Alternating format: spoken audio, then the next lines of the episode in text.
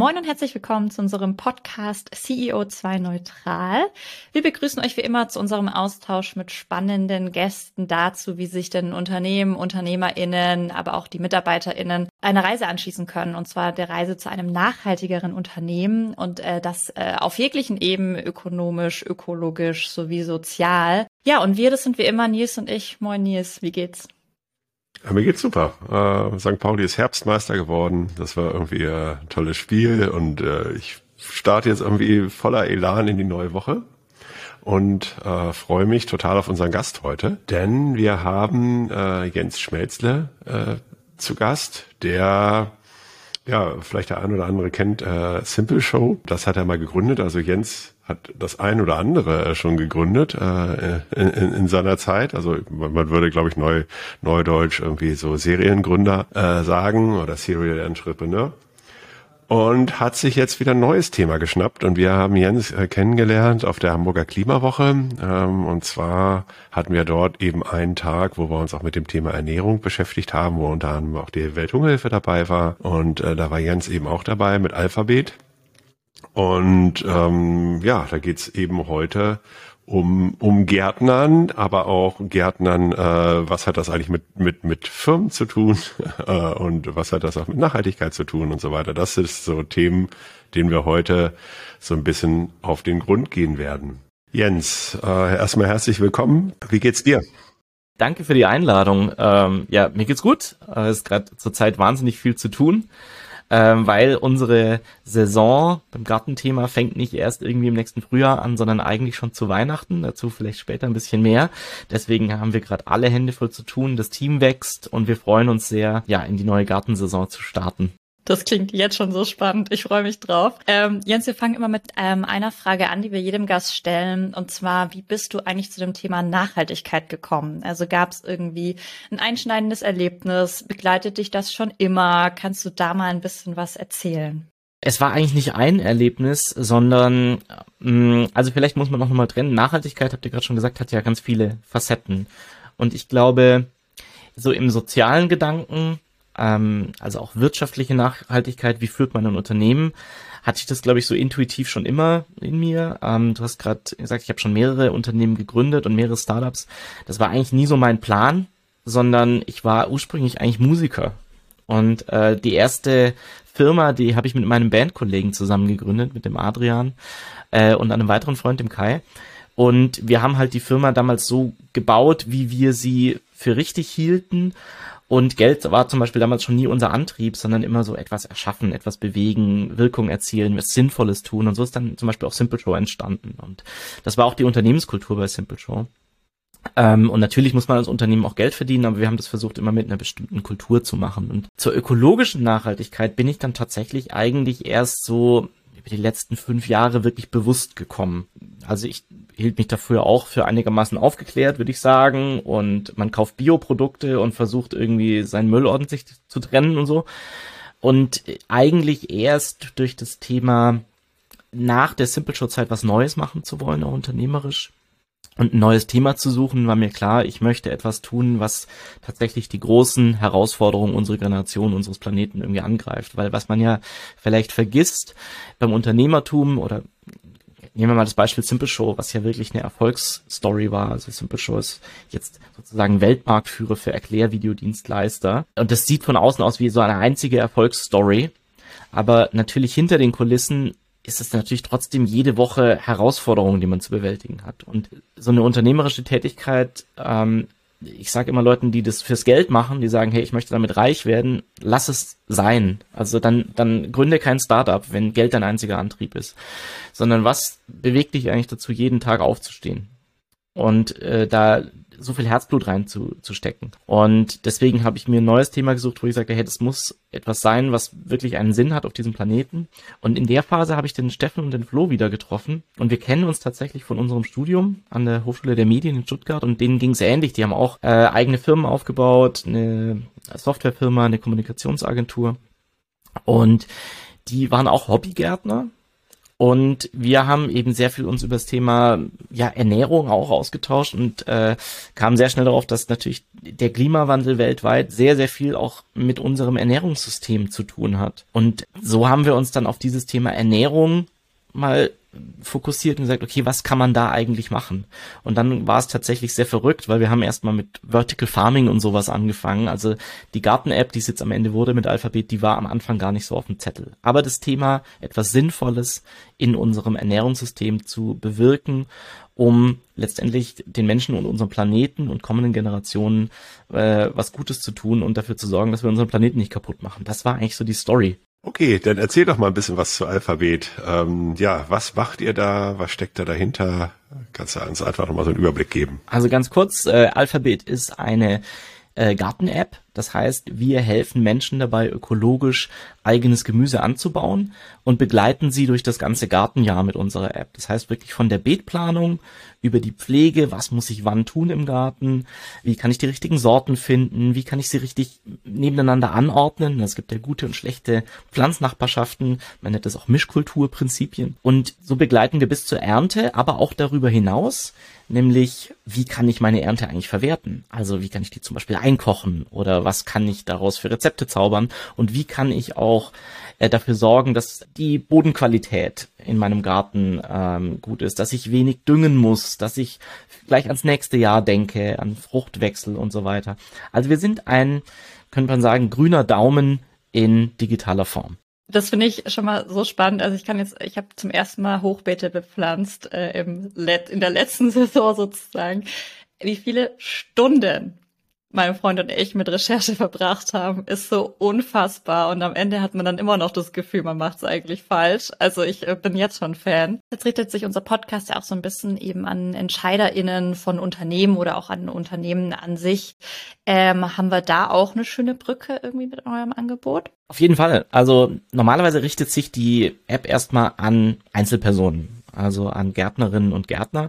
Und zwar sowohl an Leute, die das schon machen, und äh, sagen, hey, ich möchte einfach besser werden, ich möchte meine Planung vereinfachen und verbessern, aber auch wirklich an Anfängerinnen und Anfänger.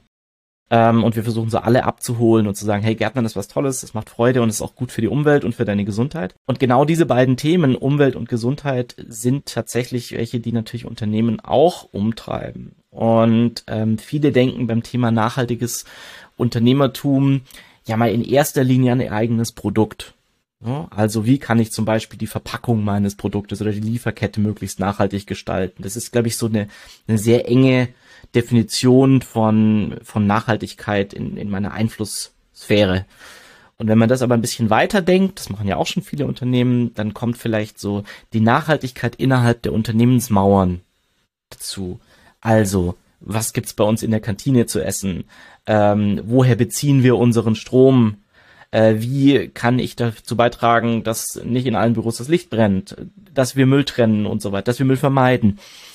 Und ich würde sagen, so die nächste Einflusssphäre, die ein Unternehmen eigentlich hat, ist eben auch die Verantwortung außerhalb der Unternehmensmauern oder für die Mitarbeiterschaft und die Menschen. Also letztendlich besteht ja ein Unternehmen aus Menschen und wird von Menschen bewegt oder eben auch nicht. Und sich da mal darüber Gedanken zu machen, ich habe nicht nur eine Verantwortung für diese Personen, sondern ich habe auch eine Mitverantwortung dabei, wie diese Personen agieren und zwar eben nicht nur in den paar Stunden, wo sie hier vielleicht im Büro sind oder für mich arbeiten, sondern auch in ihrem Alltag. Und auch da gibt's ja schon Initiativen, also Unternehmen, die jetzt äh, Ladesäulen irgendwie sich auf den Parkplatz bauen, die sorgen dafür, dass äh, Mitarbeiter und Mitarbeiterinnen möglichst nachhaltiger von ihrem Zuhause zur Arbeit kommen und zurück. Oder man gibt Benefits wie ja ÖPNV-Tickets oder auch äh, Fitnessstudio, äh, Benefits, dass man sagt, ja, ich bin für die Gesundheit meiner Mitarbeiter irgendwie verantwortlich. Und genau da greifen wir eigentlich an, dass wir sagen, Mensch, wer gärtnert, der ist nicht nur glücklicher, da gibt es sehr viele Studien dazu, also persönliches Wohlbefinden, sondern er ernährt sich auch gesünder oder sie. Und es hat tatsächlich einen Einfluss auf das Konsumverhalten der Personen. Das ist eine der ganz entscheidenden Thesen, die wir vertreten und die wir dank unserer Impact-Studie auch äh, beweisen können, dass Menschen, die mit Alphabet gärtnern, ihr eigenes Konsum Konsumverhalten verändern und regionaler und saisonaler einkaufen, mehr auf Biosiegel achten, all solche Dinge. Das heißt, wir können tatsächlich dazu beitragen, dass eine Mitarbeiterschaft mehr Bewusstsein für das Thema Nachhaltigkeit äh, und gesunde Ernährung entwickelt. Und das ist genau das, ähm, wofür Kunden uns beauftragen. Das heißt, wir bieten Unternehmen Sonderkonditionen an, wenn sie ihren Kundinnen oder MitarbeiterInnen das Gärtnern ermöglichen wollen. Das ist ein interessanter Aspekt, weil das ist, zieht sich ja bei uns so durch, durch unsere Podcasts, also ich sag mal von Folge 1, äh, Mimi Siwalski, also das sozusagen, dass sich erstmal diese Themen ähm, gegenseitig beeinflussen, ne? also weil man kommt ja als als ganzer Mensch äh, sozusagen äh, ja eben auch äh, ist man ja hat man ja eben unterschiedliche Seiten äh, und kommt ja eben auch als solcher ins Unternehmen rein äh, und wenn man das halt dann irgendwie nicht mehr so stark trennt, dann beeinflusst sich das natürlich gegenseitig. Ne? Also die Erfahrung, die ich halt im Unternehmen halt wie äh, mitnehme, äh, die trage ich auch ins Privatleben und äh, und viele Menschen fühlen sich auch einfach natürlich viel besser aufgehoben im, im, im Unternehmen, wenn dort eben auch ihre persönliche Passion halt irgendwie tatsächlich eben gesehen wird oder eben auch äh, im, im besten Fall sogar noch unterstützt wird. Ist das denn irgendwie so branchenmäßig, würde ich jetzt sagen, sind das jetzt irgendwie so die, naja, ich sag mal, die Fritz Kohlas oder so, die da auf euch zukommen? Oder äh, ist das irgendwie, also sage ich mal, die eh schon äh, hip sind oder äh, ist das irgendwie auch so aus dem Classic-Business, äh, die dort ein Interesse haben? Nee, tatsächlich total gemischt. Ähm, also wir machen das ja noch nicht so lang. Also wir haben jetzt dieses Jahr damit eigentlich so richtig angefangen. Und die, die ersten Unternehmen hatten tatsächlich schon einen, einen, Nachhaltigkeitsbezug. Also ich weiß auch gar nicht, ob man Unternehmen nennen darf, aber eins, das haben wir auch auf der Website, also Alnatura, da haben wir auch wirklich eine größere Kooperation. Da ist natürlich die Brücke sehr eng, aber wir haben jetzt auch zum Beispiel Versicherungen oder, oder eine größere Bank, die sagt, hey, sie wollen mehr zum Thema Nachhaltigkeit machen. Und ähm, weil jetzt eure erste Frage vorhin auch war, wie bist du zur Nachhaltigkeit gekommen? Also ich merke das halt bei mir selber. Ich bin natürlich irgendwie über diesen Nachhaltigkeitsgedanken und dieses Thema bewusste Ernährung zum Gärtnern gekommen, aber ich bin auch durch das Gärtnern wieder zu mehr Nachhaltigkeit gekommen. Also wer einmal so zum ersten Mal die eigenen Pflanzen geerntet hat und auch mitgemacht hat, wie viel Pflege das braucht und wie viel Arbeit da drin steckt, bis dann mal so eine Pflanze Früchte, äh, Früchte trägt, der entwickelt eine ganz andere Wertschätzung für Lebensmittel und du gehst ganz anders durch den Supermarkt, du fällst andere Entscheidungen, du machst dir mehr Gedanken darüber, was hat zum Beispiel gerade Saison. Also das äh, hast du ja komplett verlernt irgendwie, weil du jedes Lebensmittel heutzutage jederzeit so bequem bekommst. Ähm, und dann wirst du ja natürlich auch mit Werbebotschaften und schönen Bildern und sowas beeinflusst so dass du immer ein gutes Gefühl dabei bekommst, äh, Lebensmittel einzukaufen, ja. Und äh, dir wird so das Gefühl vermittelt, äh, hier diese Milch von der glücklichen Kuh und äh, diese äh, Kartoffel hat quasi Bäuerin Erna höchstpersönlich aus der Erde gezogen und hier heute Morgen äh, am Wareneingang abgeliefert, ist persönlich mit dem Trecker hierher gefahren. Und dann blickst du mal hinter diese Kulissen und merkst du, das das ist überhaupt nicht so. Also unser industrielles Nahrungssystem ist so in die Hände der Ökonomie gelegt. Äh, der Handel hat eine solche Macht auf äh, Erzeugerinnen und Erzeuger. Und man muss eben wieder darauf kommen, dass wir als Verbraucherinnen und Verbraucher mit jeder Entscheidung, die wir fällen, welche Lebensmittel wir wann kaufen und, ähm, und wo, da einen Einfluss haben auf das System. Und dann gibt es eben ganz, ganz viele Möglichkeiten, also wir sind zum Beispiel auch Mitglied bei der solidarischen Landwirtschaft, also dass man direkt vom Erzeuger kauft, bei Hofläden, auf dem Markt und dass man sich überhaupt mal wieder Gedanken macht, was hat überhaupt Saison. Also die meisten Leuten ist ja gar nicht mehr bewusst, äh, dass Tomaten eine Saison haben, weil man kriegt sie das ganze Jahr. Das letzte Saisongemüse, das irgendwie der Deutsche noch kennt, ist der Spargel oder vielleicht mal Pilze. Aber allein was unser äh, Konsumverhalten für einen großen Einfluss darauf hat, auf äh, CO2-Emissionen zum Beispiel. Das habe ich eigentlich erst durch das Gärtnern so richtig bewusst äh, wieder gelernt. Also das, was bei unseren Großeltern selbstverständlich war, weil man halt irgendwie einen Gemüsegarten hatte und da gab's halt dann im Herbst Kohl äh, und keine Avocado, äh, weil es die halt einfach noch nicht gab oder weil dieses globalisierte industrielle Nahrungsmittelsystem so nicht da. Auch viel weniger Fleisch, den Sonntagsbraten, so, das hatte eine andere Wertschätzung und mittlerweile ja, gibt's halt irgendwie das Nackensteak für 1,99 beim Discounter. Und diese Wertschätzung für, oder die mangelnde Wertschätzung, die wir Lebensmitteln heutzutage entgegenbringen und auch tatsächlich monetär, die erzeugt ein System, was absolut krank ist für unseren äh, ähm, Planeten. Und da gebe ich ganz offen zu, da habe ich mir vor zehn Jahren nicht so viel Gedanken gemacht wie heute. Also ich dachte, ich wäre aufgeklärt sozusagen, ja. Und man, man beruhigt ja sein Gewissen auch ganz schnell, indem man irgendein Produkt kauft, wo halt Bio draufsteht. Und ähm, ganz so einfach ist es eben nicht. Also es gibt ja auch so die Grundregel, nur Regio macht aus Bio auch Öko. Und die Saisonalität gehört auch noch dazu. Also man muss halt manchmal auch ein ähm, mehr Wissen oder Aufklärung hilft da, nachhaltigere Entscheidungen zu treffen. Und da bin ich eigentlich durchs Gärtnern dazu gekommen. Und ich bin ja noch nie mal der Riesen, also ich habe keine 800 Quadratmeter oder so, ja, sondern ich habe hier paar Töpfe auf der Terrasse, damit habe ich angefangen, auch die Rückschläge erlebt, wie jeder. Und ähm, wir teilen uns jetzt zu dritt im Gründerteam so einen äh, Gemeinschaftsgarten, 40 Quadratmeter. Äh, da macht der Flo am meisten, weil der ist auch direkt an seiner Wohnung mit, hat auch zwei Kinder da, da ist ein Familiengarten. Und es ist einfach was total Schönes. Also äh, Gärtner macht glücklich, habe ich vorhin schon gesagt. Und es ist wirklich so, und es bereichert das eigene Leben und tut dabei noch was eigenes Gutes für die eigene Gesundheit und den Planeten. Glaube ich. Jetzt hattest du es auch vorhin kurz mal angeschnitten, dass ihr so eine Impact-Studie gemacht habt. Ähm, zahlt es so ein bisschen mit ein, was du gerade meintest, also dass man Aufklärung braucht, sozusagen, dass man eben auch das Ganze untersucht hat, was es, glaube ich, auch vor zehn Jahren, also war das einfach noch nicht Thema, da hat man halt nicht drauf geschaut. Kannst du uns so ein bisschen Insights nochmal geben in die Studie? Also wer hat da teilgenommen? Was waren so die großen Fragen, die ihr beantworten wolltet? Und natürlich, ob sie auch zur Verfügung steht, ist natürlich auch total spannend. Ja, die gibt's zum Download auf unserer Webseite. Die können wir vielleicht auch irgendwie in die Show Notes verlinken oder so. Genau, was haben wir gemacht? Wir haben äh, dieses Frühjahr unsere Nutzerinnen und Nutzer befragt zu ganz vielen Themen. Ähm, also zum einen auch, wie sie eigentlich Gärtnern.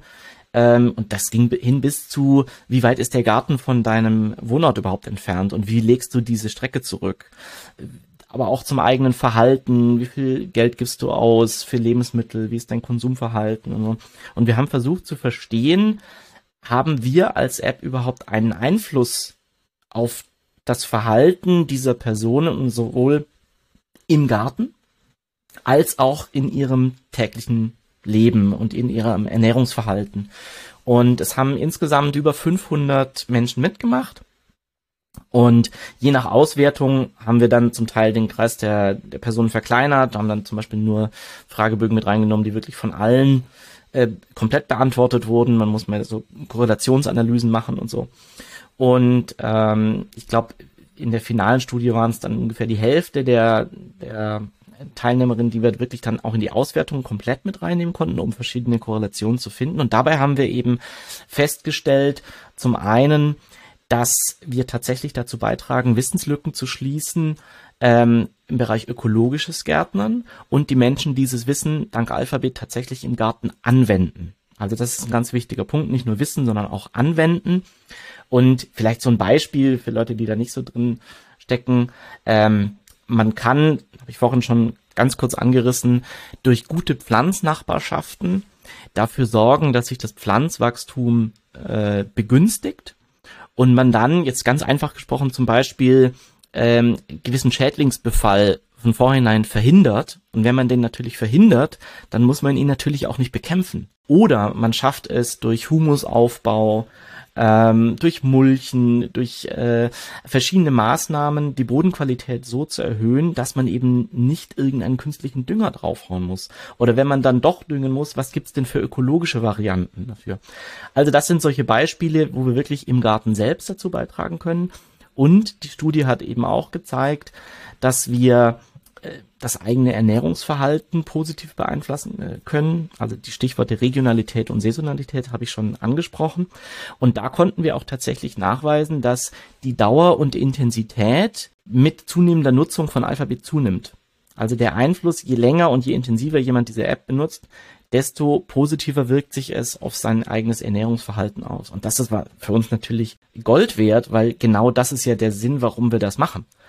Und ähm, genau, diese Studie und die Ergebnisse gibt's wie gesagt, auf unserer Website alphabet.org im Pressebereich. Und ähm, kann man sich gerne mal durchlesen. Gibt ja noch einen weiteren Aspekt, äh, den ich halt sehr spannend finde bei euch. Wir hatten ja mit Achim Hensen von der Purpose AG oder Purpose Stiftung ähm, äh, ja bei uns auch nochmal einen Podcast. Und ähm, da ging es um das Thema Verantwortungseigentum was ja jetzt, by the way, auch tatsächlich anscheinend den Weg in die Gesetzgebung findet, was natürlich auch ein wahnsinniger Erfolg ist. Ja, total super, wo die ja wirklich echt einen guten Job gemacht haben. Und ihr äh, macht ja eben auch äh, das Thema Alphabet jetzt im Unterverantwortungseigentum und habt jetzt ja sogar eine größere Finanzierungsrunde irgendwie nochmal einberufen, richtig? Richtig. Also das war ein heißer Ritt dieses Jahr, muss ich sagen. Muss ich vielleicht auch kurz ausholen für Leute, die mit dem Begriff Verantwortungseigentum nichts anfangen können. Also äh, Verantwortungseigentum oder jetzt diese neue Rechtsform, die es auch in den Koalitionsvertrag geschafft hat, GmbH mit gebundenem Vermögen. Was heißt das eigentlich? Man kann es vielleicht mal ganz einfach zusammenfassen. Es ist ähm, so eine Mischung aus äh, irgendwie am einen Ende der Skala gibt es ja vielleicht Charity, Philanthropie und am anderen Ende der Skala gibt es den reinen Kapitalismus. Viel, viel Geld fließt in wenige Taschen. Und ähm, Verantwortungseigentum soll eigentlich beides miteinander verbinden, die Vorteile von beiden Seiten. Und deswegen nennen wir es nicht Non-Profit, sondern eigentlich All-Profit. Also wie schaffen wir es, ein gesellschaftliches Problem unternehmerisch zu lösen, mit einer unternehmerischen Dienstleistung und dabei auch Gewinne zu erzielen und ein wirtschaftliches Unternehmen aufzubauen, aber der Wert oder die Gewinne, die da erzielt werden, sollen eben nicht in die Taschen weniger fließen, sondern möglichst viele Stakeholder sollen davon profitieren. In unserem Fall ist es die Umwelt, es sind aber auch unsere Nutzerinnen und Nutzer, auch unsere Mitarbeiterinnen und Mitarbeiter sollen davon profitieren und auch Leute, die ins Risiko gehen, wie, wie jetzt wir Gründer, die die jetzt ersten drei Jahre da ihr eigenes Geld, eigene Zeit investiert haben und auch Investoren, die jetzt an Bord gekommen sind. Aber, das ist der große Unterschied, diese Investorinnen und Investoren haben eben nicht unbegrenzt rechte Gewinne jetzt rauszuziehen, sondern die sind gedeckelt. Und was auch noch eine Besonderheit ist, sie haben keine Stimmrechte. Also Stimmrechte im Verantwortungseigentum bleiben bei Menschen, die operativ im Unternehmen tätig sind oder sehr nah dran. Und ähm, damit will man eine Unabhängigkeit des Unternehmens gewährleisten, dass das Unternehmen tatsächlich sich dem Sinn, dem eigentlichen Sinn des Unternehmens verpflichtet, also in unserem Fall möglichst viele Menschen zum Gemüseanbau zu bewegen. Und warum ist das sinnvoll? Ich habe ja ähm, in meiner Zeit als Startup-Unternehmer die letzten 13 Jahre ähm, einige Unternehmen gegründet und auch begleitet und habe dabei gemerkt, also ich bin nicht ganz überhaupt nicht grundsätzlich gegen äh, gegen Investitionen oder gegen das klassische Modell. Also das klassische Modell heißt ja, es gibt eine Eigentümerschaft, das sind am Anfang Gründerinnen und Gründer und mit jeder Finanzierungsrunde kaufen sich externe Investoren einen Teil des Unternehmens in der Hoffnung, dass der Unternehmenswert steigt und man es einfach zu einem höheren Preis irgendwann mal wieder an den nächsten verkaufen kann. So, das ist das Spiel. Und ähm, auch viele Gründerinnen und Gründer spekulieren darauf, eines Tages diesen, diesen Exit zu machen und ähm, die Unternehmensanteile zu verkaufen. Und ich verteufel das überhaupt nicht, weil ich habe das selber ja auch schon so gemacht. Aber es ist halt auch ein Prinzip, was nicht für jedes Unternehmen passt.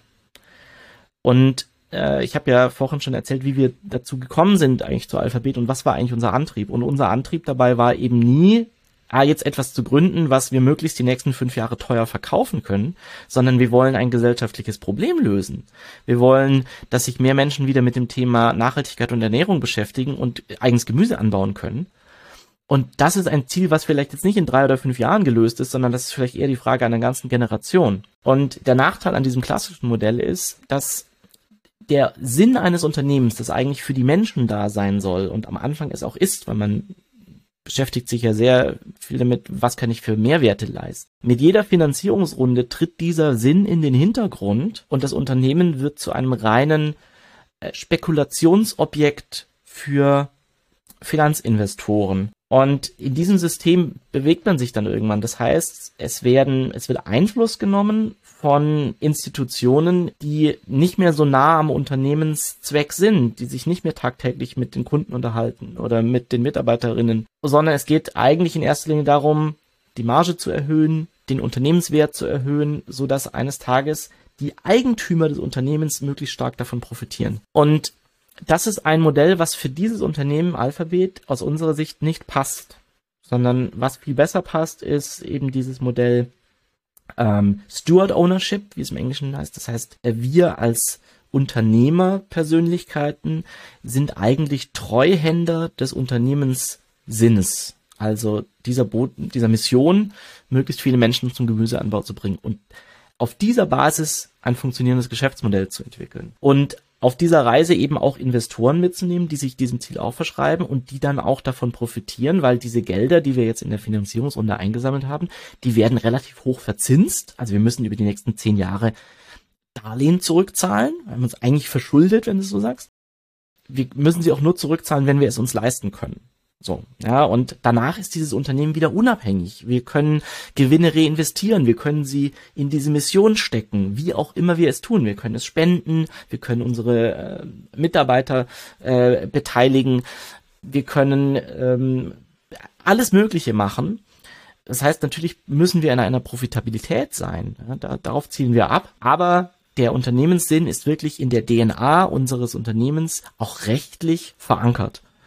Und ähm, das hielten wir für das beste Modell für dieses Unternehmen und auch die Community, weil die Community ähm, bei uns einen ganz wichtigen Faktor spielt. Also vielleicht ein, ein letztes Beispiel und dann beende ich den Monolog auch zum Thema Verantwortungseigentum, aber damit man sich das vorstellen kann. Unsere Community trägt jeden Tag dazu bei, das Produkt zu verbessern. Also die tragen Daten in die Saatgutdatenbank ein, in die Sortendatenbank. Das ist wie, wie Wikipedia eigentlich. Die investieren also ihre eigene Zeit darin, die Sorten anderer zu kommentieren, eigene Sorten anzulegen und sich zum Beispiel auch gegenseitig zu helfen. Also wenn jemand eine Frage hat, postet er vielleicht ein Bild in die Community und sagt, boah, ich habe hier Probleme mit meiner äh, Tomate, was kann ich hier tun? Und andere beantworten diese Frage einfach. Das heißt, jeden Tag tragen Menschen da draußen dazu bei, anderen über unsere Plattform zu helfen und das Produkt zu verbessern. Und mit jedem der Teilnehmer dieser Community steigt der Wert eigentlich des Produktes. Und da fühle ich mich jetzt nicht so wohl damit zu sagen, hey, nur weil ich im Handelsregister stehe, dass mir 33 Prozent dieser Firma gehören und jetzt der Wert damit steigt, das ist ja jetzt nicht nur meine ähm, meine Wertsteigerung, die da äh, da passiert, sondern da helfen ganz ganz viele mit und genauso unser Team. Und ähm, das in Balance zu bringen, ähm, alle, die an dieser Wertsteigerung beteiligt sind und den Sinn auch in den Mittelpunkt zu stellen, wer hat was hier eigentlich beigetragen, das finde ich für im Verantwortungseigentum für unser Unternehmen, für dieses Modell einfach das beste Modell. Und seit wir das gemacht haben im Sommer uns das sehr, sehr schnell dazu entschieden haben und das auch dann umgesetzt haben, ähm, hat es tatsächlich auch Einfluss auf unsere Firmenkultur und äh, auf alles, was wir tun. Und ich glaube da sogar, dass es ähm, hinsichtlich unserer Kommunikation nach außen ein USP ist. Also dass Menschen das gut finden. Ja, also ich finde es eine großartige Sicht auf das Thema Eigentum und dann auch gleichzeitig natürlich Verantwortung, die dann dadurch irgendwie auch äh, jeder Einzelne und jeder Einzelne trägt.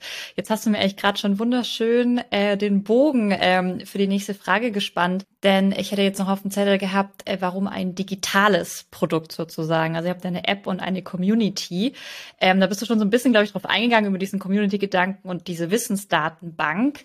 Ähm, was hatten da noch äh, reingeschwungen in eure Entscheidung, das sozusagen über über, äh, über eine App zu lösen?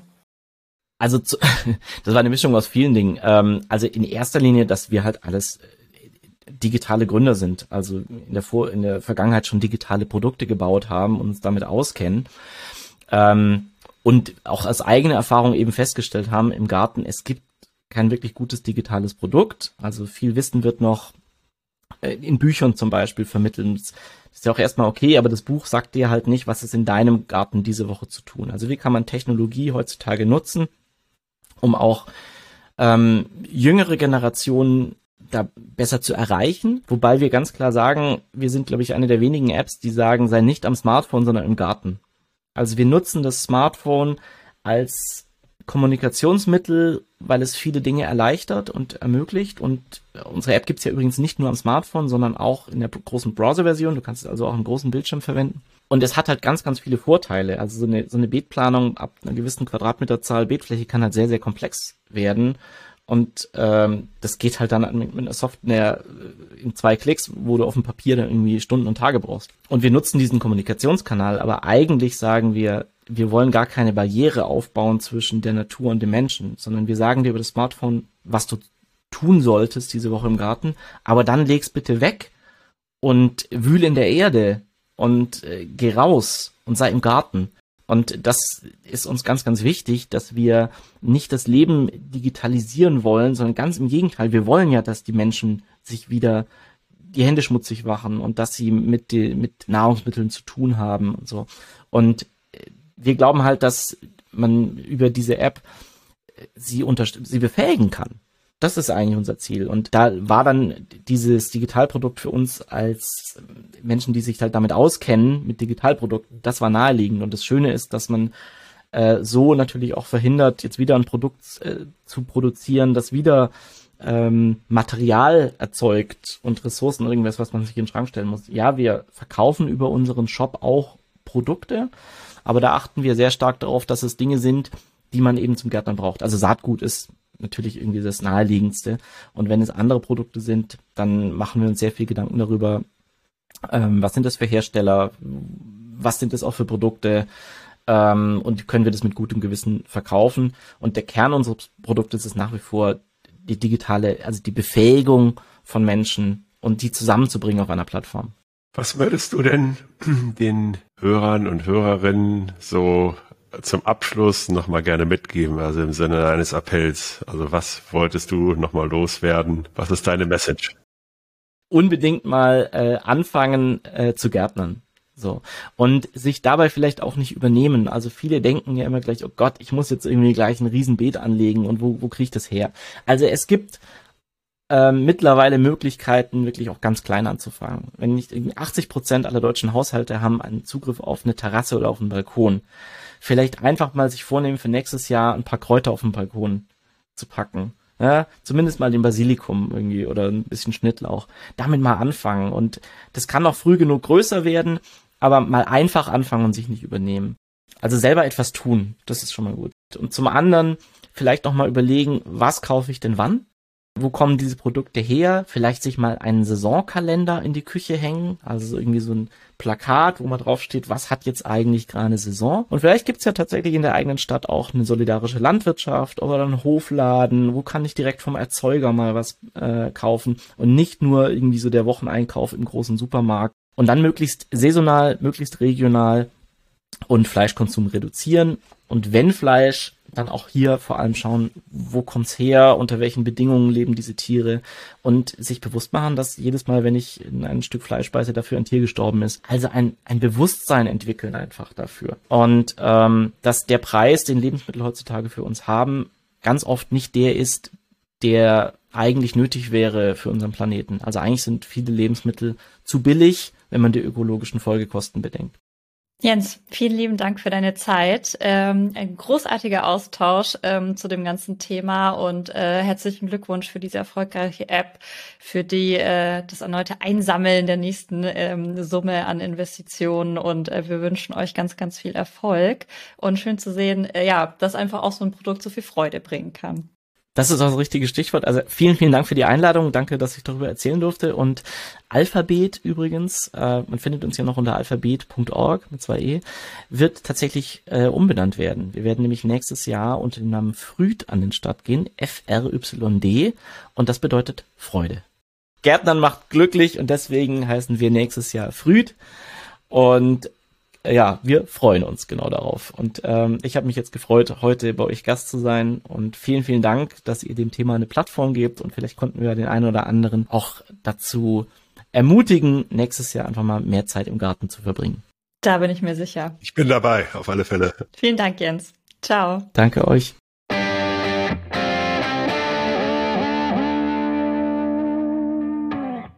Ja, Nils, wir haben mit Jens gesprochen. Ähm, total spannend, Alphabet oder bald ja Früd. Ähm, was nimmst du so mit?